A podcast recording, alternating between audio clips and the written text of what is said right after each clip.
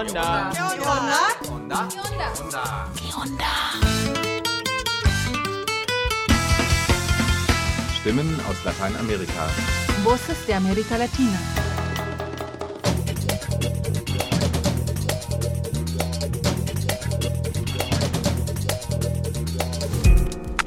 Hallo und willkommen zum Onda Info 565. Das brasilianische Amazonasgebiet wird immer mehr zum Ziel von GoldschürferInnen und skrupellosen Geschäftemachern. Sie dringen immer tiefer in den Regenwald ein, fällen Bäume, verseuchen das Wasser mit Quecksilber und bringen Krankheiten mit sich, die für die dort lebenden Indigenen tödlich sein können. Die Einkünfte der GoldschürferInnen stammen aus dem Verkauf des illegal geschürften Goldes. Doch zusätzlich inszenieren sich einige anonym im Internet und verdienen sich so etwas dazu. Besonders TikTok bietet dafür eine gute Plattform. Warum das so ist, erfahrt ihr in unserem Beitrag von Patricia Hensel. Außerdem haben wir diesmal jede Menge Nachrichten im Programm. Die Rechte gewinnt die Wahl zum Verfassungsrat in Chile, rechtsextreme Übergriffe in Peru, Repression gegen unabhängige Medien in Guatemala, ausgesetzter Waffenstillstand in Kolumbien und anstehender Volksentscheid über Ölförderung in Ecuador. Und dazu natürlich super Musik. Aber hört selbst.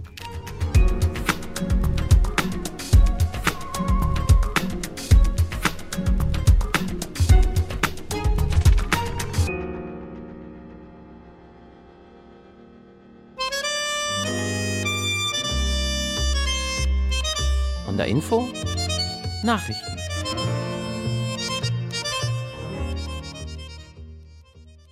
Bei der Wahl zum Verfassungsrat in Chile, der an der Ausarbeitung einer neuen Verfassung maßgeblich beteiligt sein wird, hat die politische Rechte am 7. Mai einen überwältigenden Sieg eingefahren.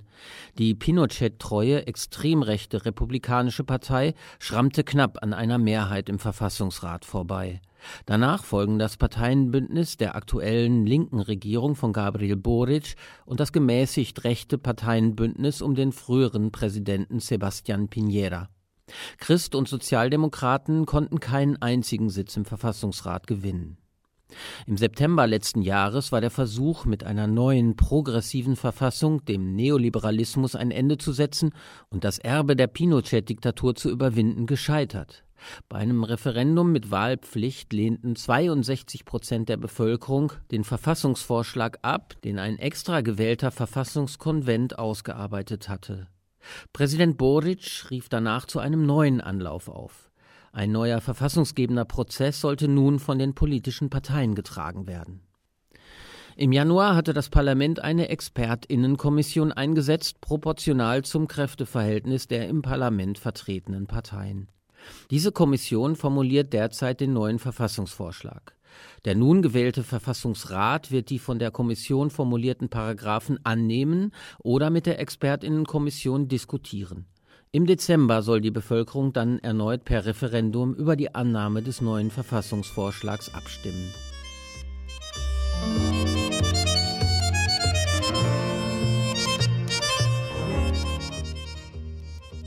Peru.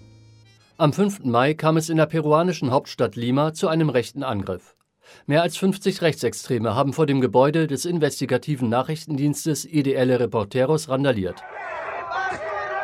Die AngreiferInnen ließen Böller explodieren und warfen Leuchtraketen und Müllsäcke auf das Gelände. Es war der heftigste von vier Angriffen auf die Institution in den letzten vier Monaten. Die Aktion der rechten Gruppen, die sich La Resistencia oder La Pestilencia nennen, dauerte anderthalb Stunden. Die Polizei traf nur langsam am Ort des Geschehens ein und verhielt sich passiv angesichts der Angriffe, Beleidigungen und Drohungen des Mobs. Unter dem Motto Gott, Vaterland, Familie haben sich die Rechtsextremen in Peru vor wenigen Jahren formiert und wurden vor allem seit dem Amtsantritt des linken Präsidenten Pedro Castillo aktiv. Am 7. Dezember wurde Castillo festgenommen und durch Dina Boluarte ersetzt, deren Regierung seitdem mit harter Hand gegen Protestierende vorgeht. Die Repression der sogenannten Sicherheitskräfte hat bislang über 60 Todesopfer gefordert, deren Tod bislang ungestraft geblieben ist. Am 25. Mai versuchten 20 rechte AktivistInnen von La Resistencia, die Menschenrechtsorganisation Amnesty International daran zu hindern, einen Bericht vorzustellen. In dem Bericht wird das Schicksal von 52 Menschen analysiert, die durch exzessive staatliche Gewalt ums Leben gekommen sind. Die Organisation Ideelle Reporteros, ein Team von anerkannten Juristinnen und Journalistinnen, veröffentlichte ein Dossier über die Angreiferinnen und deren politischen Background. Daraus geht hervor, dass mehrere der rechten Aktivistinnen direkte Verbindungen zu rechten Personen und Unternehmen haben. Dabei handelt es sich um die Führungsspitze des Fujimorismo, die rechte Partei Renovación Popular sowie die Polizei und den rechtsextremen Unternehmer und Bürgermeister von Lima, Rafael López Aliaga. Das dürfte auch der Grund dafür sein, dass diese rechten Gruppen weiterhin ungestraft Journalistinnen, linke Oppositionelle und Menschenrechtsorganisationen einschüchtern können und die Polizei bei den Angriffen meist untätig bleibt.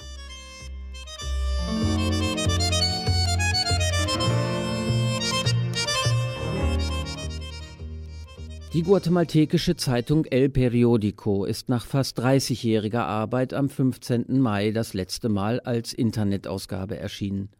Die Printversion wurde bereits im November letzten Jahres eingestellt. Die renommierte Zeitung ist damit zum prominenten Opfer der zunehmenden staatlichen Repression gegen Journalistinnen und Staatsanwältinnen geworden, die sich gegen die Korruption in Guatemala engagieren. Im Juli letzten Jahres war der Gründer und Herausgeber von El Periódico, José Rubén Zamora Marroquín, verhaftet worden, fünf Tage nachdem er und seine Zeitung Korruptionsfälle im Umfeld des guatemaltekischen Präsidenten Alejandro Giammattei veröffentlicht hatte. In einer auf verschiedenen Plattformen veröffentlichten Erklärung hatte El Periódico die Einstellung seiner Arbeit angekündigt und die Unterdrückung der Meinungsfreiheit in Guatemala angeprangert. El Periódico war 1996 gegründet worden und hat über Tausende von Korruptionsfällen in Regierungskreisen berichtet, einschließlich der Skandale, die zum Ende der Amtszeit und zur Verhaftung von Ex-Präsident Otto Pérez Molina im Jahr 2015 führten. Nach Angaben von Reporter ohne Grenzen hat die Verfolgung und Zensur von Journalistinnen in den letzten Jahren zugenommen.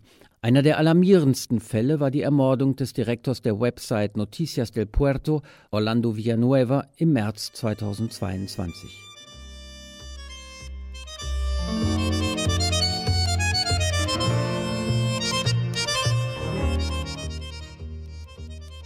La tregua se rompió.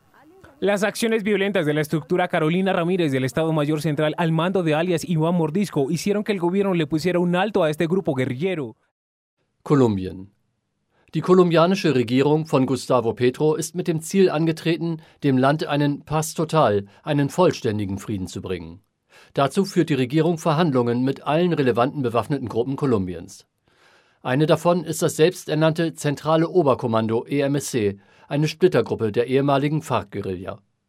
Während der Großteil der FARC 2016 das Friedensabkommen mit der Regierung unterschrieb, weigerten sich mehrere Gruppen, die sogenannten Dissidencias, die Waffen abzugeben und setzten den bewaffneten Kampf fort. Der EMSC gilt mit über 3000 KämpferInnen als größte Abspaltung der FARC. Obwohl seit dem 1. Januar ein Waffenstillstand in Kraft war, haben sich der EMSC und die kolumbianische Regierung mehrfach gegenseitig eine Nichterfüllung einzelner Abmachungen vorgeworfen. Am 17. Mai erschoss eine Fraktion des EMSC vier Jugendliche der indigenen Murui. Die Jugendlichen waren zuvor im südkolumbianischen Departamento Putumayo zwangsrekrutiert worden. Der EMSC rechtfertigte sich in einer Erklärung, die Jugendlichen hätten sich freiwillig der Gruppe angeschlossen, seien dann aber bewaffnet desertiert. Darauf stehe nun mal die Todesstrafe. Allerdings sprach der EMSC von drei getöteten Jugendlichen und kündigte in seiner Erklärung an, die indigene Gemeinde entschädigen zu wollen. Präsident Petro und Vizepräsidentin Marquez äußerten sich entsetzt über den Mord. Die Regierung setzte den Waffenstillstand mit dem EMSC in den Departamentos Putumayo, Caquetá, Guaviare und Meta aus. Auf diese Ankündigung der Regierung antwortete die FARC-Abspaltung, das Ende des Waffenstillstands werde zu mehr Krieg, Toten und Verletzten führen.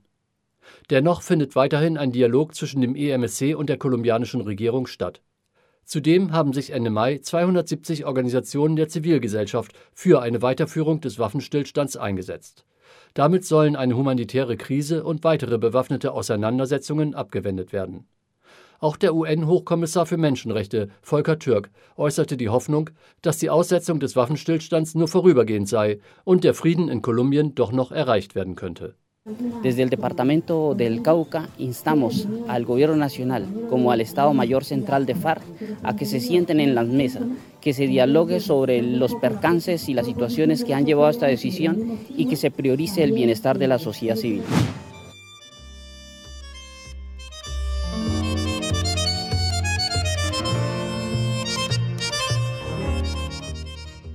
Am 9. Mai hat das Verfassungsgericht von Ecuador eine Volksabstimmung über die Erdölförderung im Yasuni-Nationalpark genehmigt.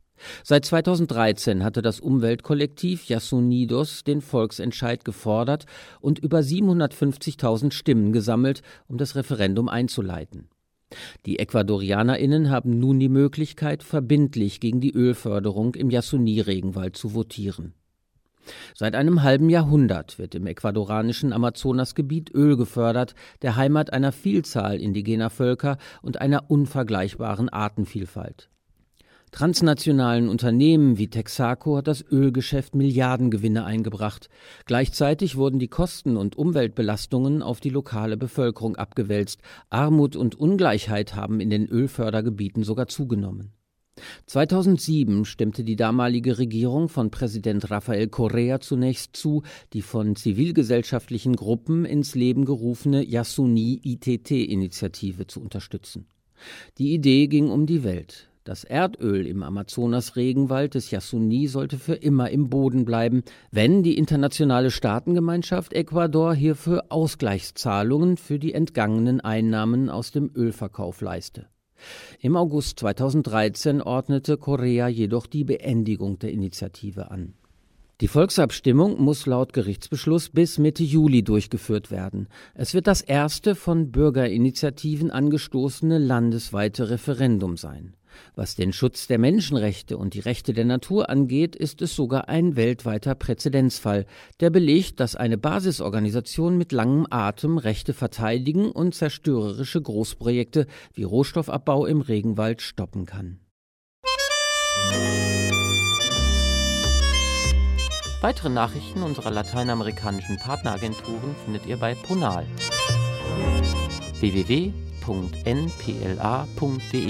www.npla.de/ponal.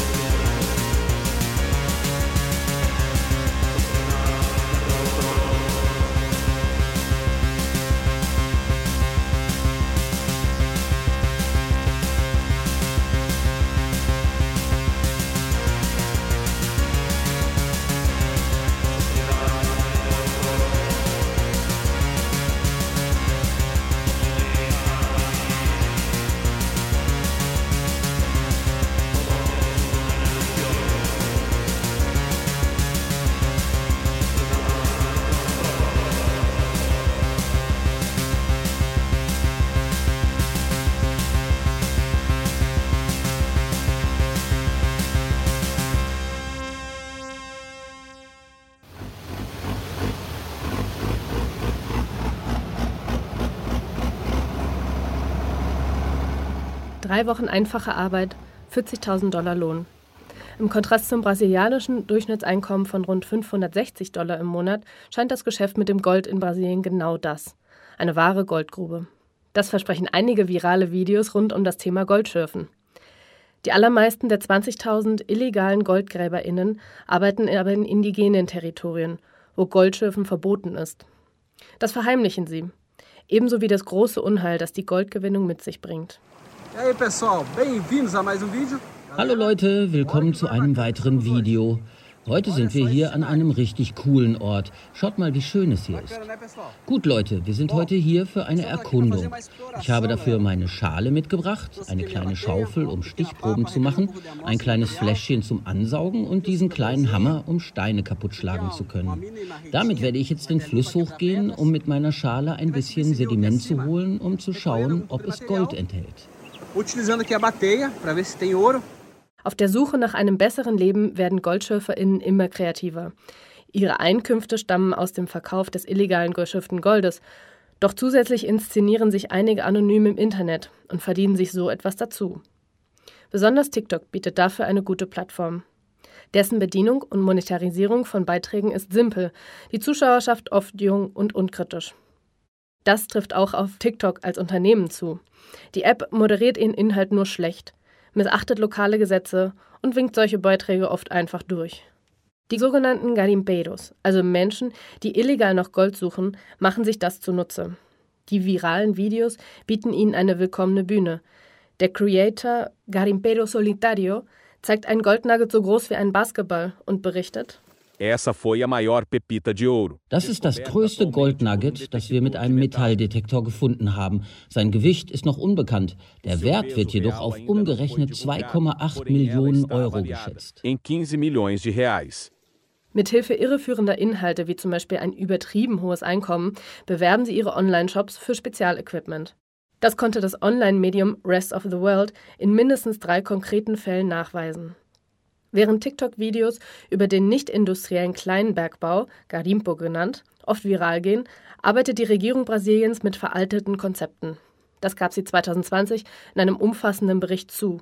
Der grundlegende Fehler der Gesetzgebung besteht darin, weiter mit dem Bild des Garimpero zu arbeiten, der am Flussufer Nuggets aus dem Sand siebt. Gesteht die Generalstaatsanwaltschaft ein. Stattdessen werden für das Goldschürfen heute schwere Maschinen, Flugzeuge und Hydraulikbagger eingesetzt. Die illegalen Minen des Amazonas messen dadurch nicht selten jeweils mehrere tausend Quadratmeter, auch wenn nur eine Handvoll Menschen dort arbeitet.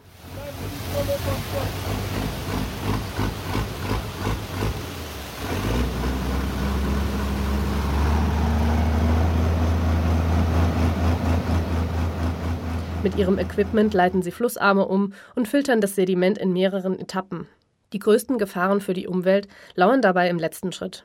Dort kommt Quecksilber ins Spiel. Die GoldgräberInnen mischen das flüssige Metall mit dem Flusswasser und schwenken darin das Gemisch aus Steinen und Goldpartikeln. Das Quecksilber trennt die Bestandteile und liefert unreines Gold. Auch dazu geben Videos im Netz Tipps. E agora eu vou mexer ele aqui, ó. Ich mische jetzt hier das Quecksilber mit dem Goldsteingemisch. So, jetzt kann das Quecksilber auch in die Tiefen gelangen. Ich kann auch noch warmes Wasser hinzufügen. Dadurch zwinge ich die schweren Partikel im Gemisch im Flusswasser zu bleiben. Leute, ich gebe euch noch einen Tipp.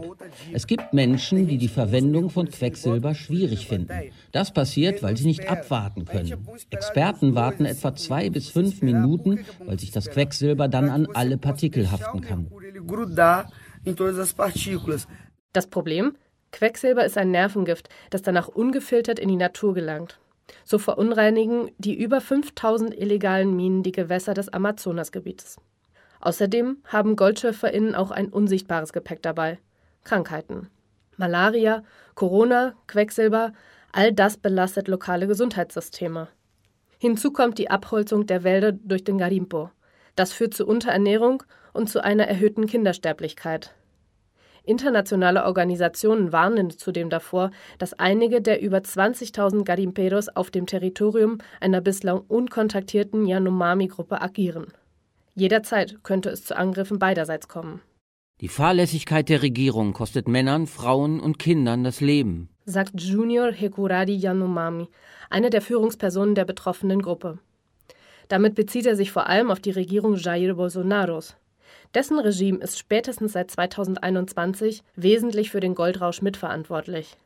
Als Garimperos 2019 die Legalisierung ihrer Branche forderten, reagierte Bolsonaro damit, ihnen militärische Hilfe zur Seite stellen zu wollen.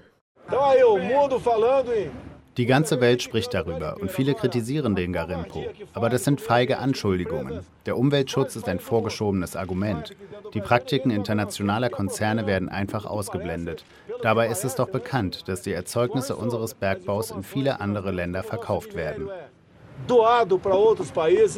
Schon davor waren Goldgeschäfte in geschützten Gebieten zunehmend populär geworden. Satellitenaufnahmen zeigen, dass Goldaktivitäten in indigenen Territorien des Amazonas zwischen 2010 und 2020 um 495 Prozent gewachsen sind. Trotzdem befeuerte der rechtsgerichtete Präsident den Goldrausch nochmal, indem er 2020 beschloss, den Bergbausektor besonders in bislang unerschlossenen Gebieten zu stärken. Faktisch lud er damit GoldgräberInnen ein, in geschützte Gebiete einzudringen. Eine unabhängige Studie ergab, dass sich 95 Prozent des illegalen Bergbaus auf nur drei Gebiete konzentrieren: die Ländereien der Kayapo, Munduruku und Yanomami.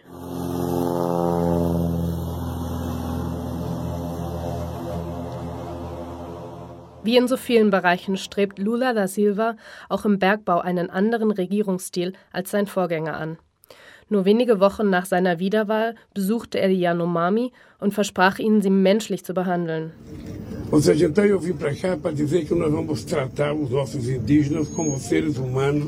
Wir werden unsere Indigenen wie Menschen behandeln. Sie sind für einen Teil dessen verantwortlich, was wir heute sind. Wir werden dafür sorgen, dass sie wie Menschen erster Klasse behandelt werden, nicht wie Menschen vierter Klasse. Es ist unmenschlich, was ich hier gesehen habe. Kurz darauf ließ er ein Verfahren gegen Jair Bolsonaro eröffnen, wegen des Genozids an den Yanomami. Es gebe sehr deutliche Hinweise darauf, dass den Yanomami Gesundheits- und Ernährungshilfe verweigert wurde. Lula könnte das umstrittene Bergbaugesetz nun überarbeiten. Ziel wäre es, Garimperos aus dem Territorium der Yanomami zu verbannen. Doch das reicht offenbar nicht aus. Wenn man die dahinterstehenden Strukturen nicht auflöst, kommen sie morgen zurück. Es ist, als wolle man Eis trocknen klagt Larissa Rodriguez, Projektleiterin der NGO Instituto Escolias. Die GoldgräberInnen selbst bestätigen ihre Befürchtungen. Ihr Unverständnis für die Rechtslage thematisieren sie auch in ihren Videos. Warum haben wir kein Recht, auf unsere natürlichen Ressourcen zuzugreifen? fragt eine Stimme aus dem Off. Die Rechte der Indigenen und der Umwelt sind für sie nebensächlich bis nichtig. Razzien gegen illegalen Goldbau nennt die Stimme Terror gegen einfache Leute, die sich nur ihren Lebensunterhalt verdienen wollen.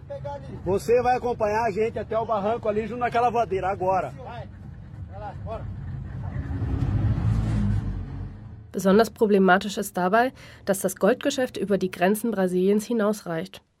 Den ersten Verkauf von illegal geschürftem Gold zu kontrollieren, wäre der vielversprechendste Ansatz, den Garimpo generell einzuschränken. Ist das Gold einmal im Umlauf, sprich wird es einmal mit anderem Gold gemischt und zusammengeschmolzen, um es zu säubern, so verliert sich die Fährte.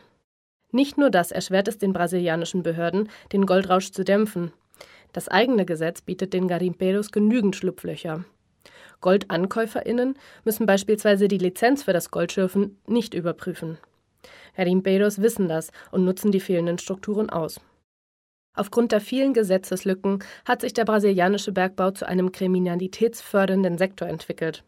Rund 30 Prozent des Goldes, das in Brasilien zwischen Januar 2021 und Juni 2022 gehandelt wurde, stammen aus irregulären Quellen. Der Wert schwankt von Bundesstaat zu Bundesstaat.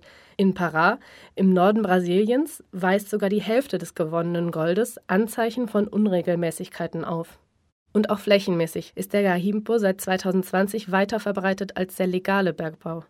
Eine mittlerweile abgewählte Regierung trägt für diese Entwicklung die Verantwortung. Und die viralen Videos anonymer GoldschürferInnen, die die Illegalität und die Gefahren ihres Geschäfts unterschlagen und mit ihrer Zuschauerschaft Geld verdienen.